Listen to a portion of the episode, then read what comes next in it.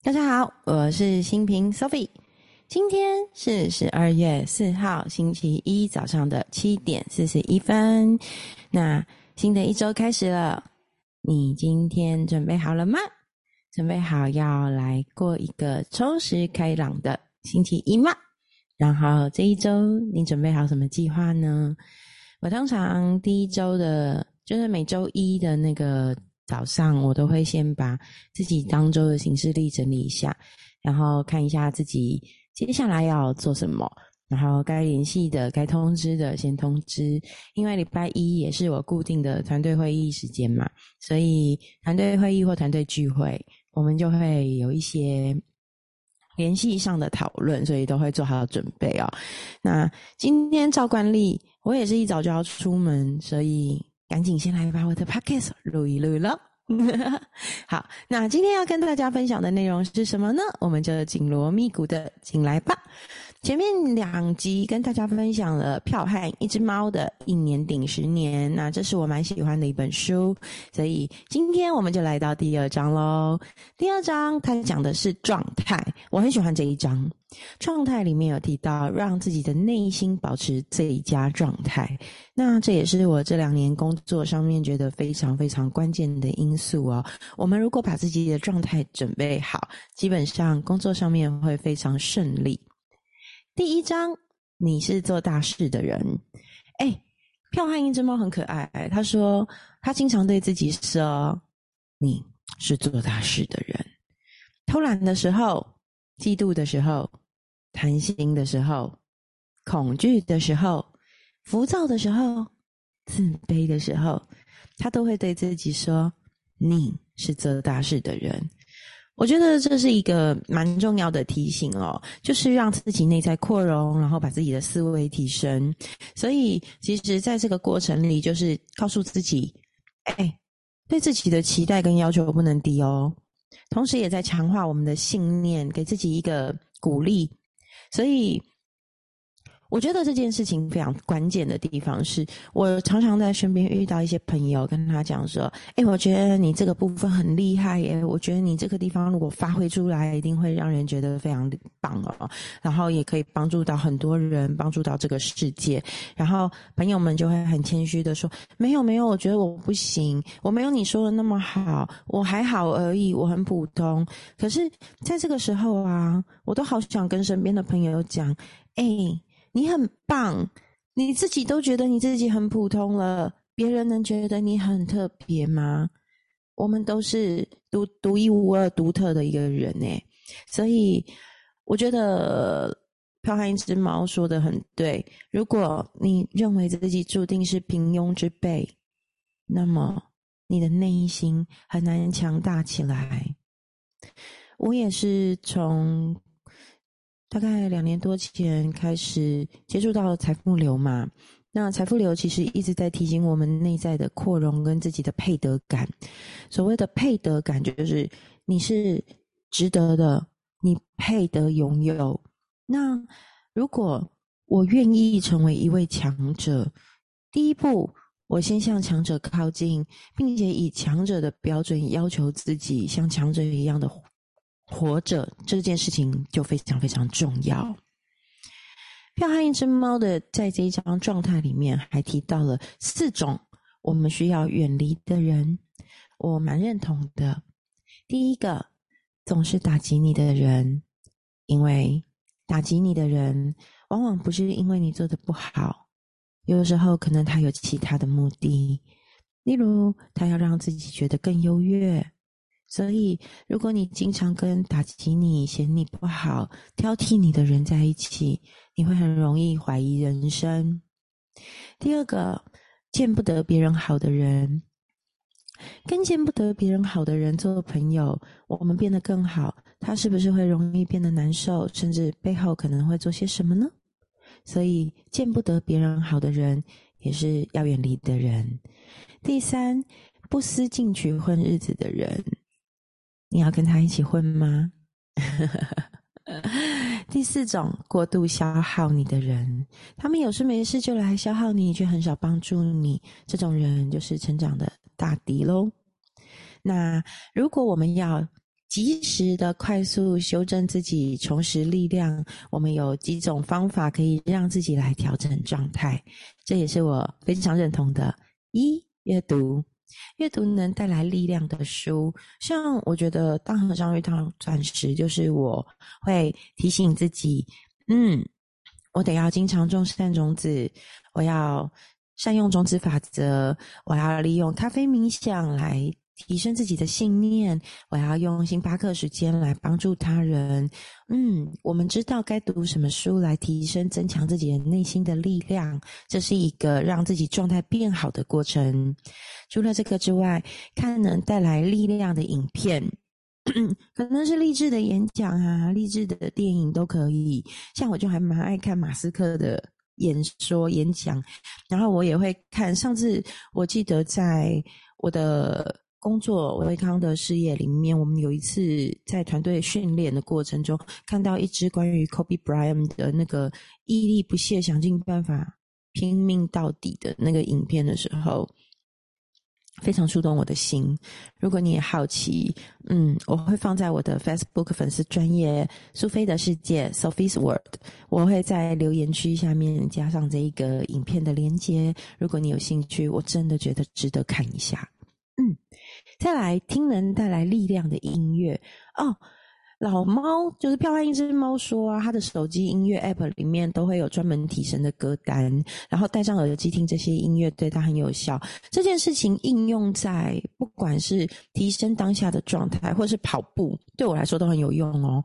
我有一张歌单是专门跑步用的，然后我也有特别是否工作的时候提升我的那个。工作状态的音乐，我会听韩语的流行音乐，因为韩语第一个他没有他的歌词我听不懂，所以他会靠那个强烈的震动的音乐去刺激我工作的效能，然后我会整个人肾上腺被激发起来，做事超有效率。但是因为歌词的部分就不会干扰到我的思绪，所以我就会听外语歌，因为。对，还蛮有帮助的。所以，听有带来力量的音乐，看带来力量的影片，还有阅读书，去提升自己内心的力量，都是帮助我们可以把我们的状态提升的更好的地方。然后再来呢，我觉得有一个分享在这本书里面，我非常喜欢，叫做就是日本企业家稻盛和夫的六项精进。六项精进，这六项精进。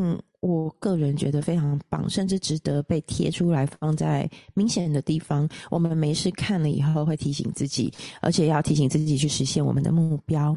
这六项精精进是什么呢？一，付出不亚于任何人的努力，努力很重要。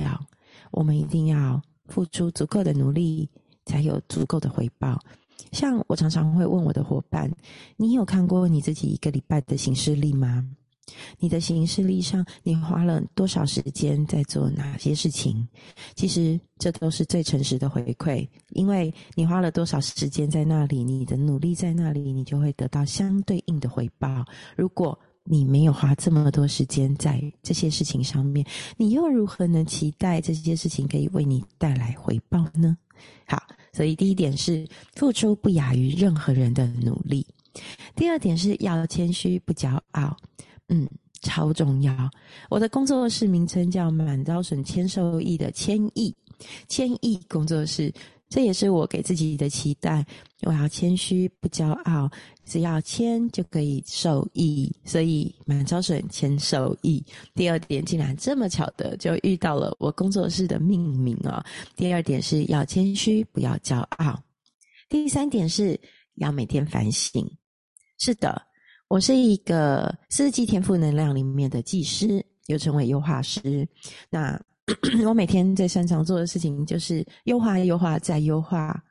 我优化的第一个目标是谁？是我自己。所以我常常会跟朋友一起复盘。什么是复盘呢？就是我做完一件事、一个 case、一个案子，或是甚至讲完一堂课，我会跟朋友讨论：哎，你觉得我这堂课讲的怎么样？那你觉得在这堂课里，我有没有什么地方可以做得更好？我有没有什么地方是已经做得很好了？嗯，下次也要记得。所以每天反省，不管是对人、对事、对物。或是包含在工作上面，我觉得这是对自己一个很重要的一件事情。好，第四点，活着就要感谢。是的，感恩的力量最大。所以，嗯，感谢身边支持过我的人，然后谢谢他支持我。未来有机会，我也会回馈他，这是很重要的一份心意。对，感恩的力量。第五点，积善行，思利他。我们要多累积自己善的行为，然后要随时处于思考着为对方着想，我们要更好的这份心。所以积善行，私利他很重要。第六点，我觉得这一点超不容易，因为我是一个超感性的人哦。第六点是不要有感性的烦恼。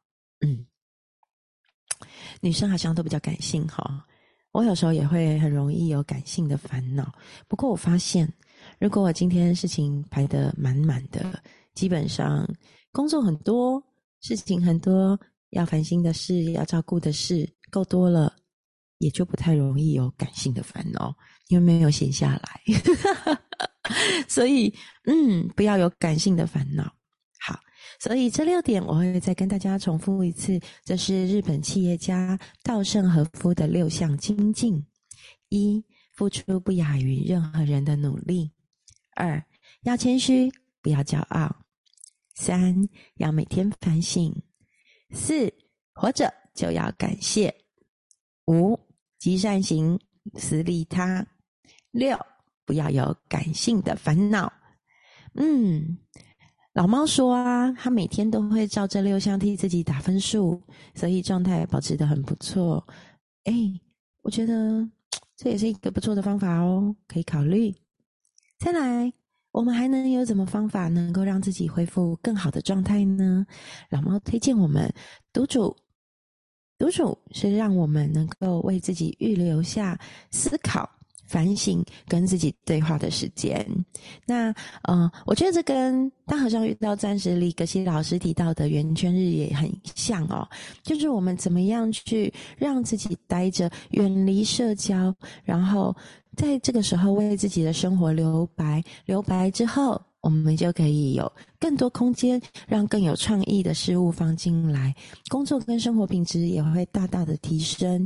嗯，我自己也很需要哦，所以我常常会给自己最终睡觉前，我也会有一个独处的时间，然后让自己可以好好的沉淀自己。但是我的圆圈日最近因为太忙了，好久没有哦，我应该要赶快再重拾我的圆圈日。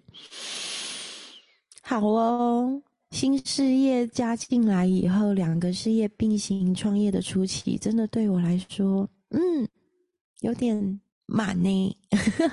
可是我做的很开心啦。对，好，哎，下一个主题也太好笑了吧！竟然跟我刚刚讲的一样，不要让自己太闲。哎，真的耶！老猫在书里面提到，飘含一只猫说。很多人不理解为什么有些人年纪很大了却要管东管西，一点都不嫌累；有些人明明很有钱，却还要一直工作，非常拼命。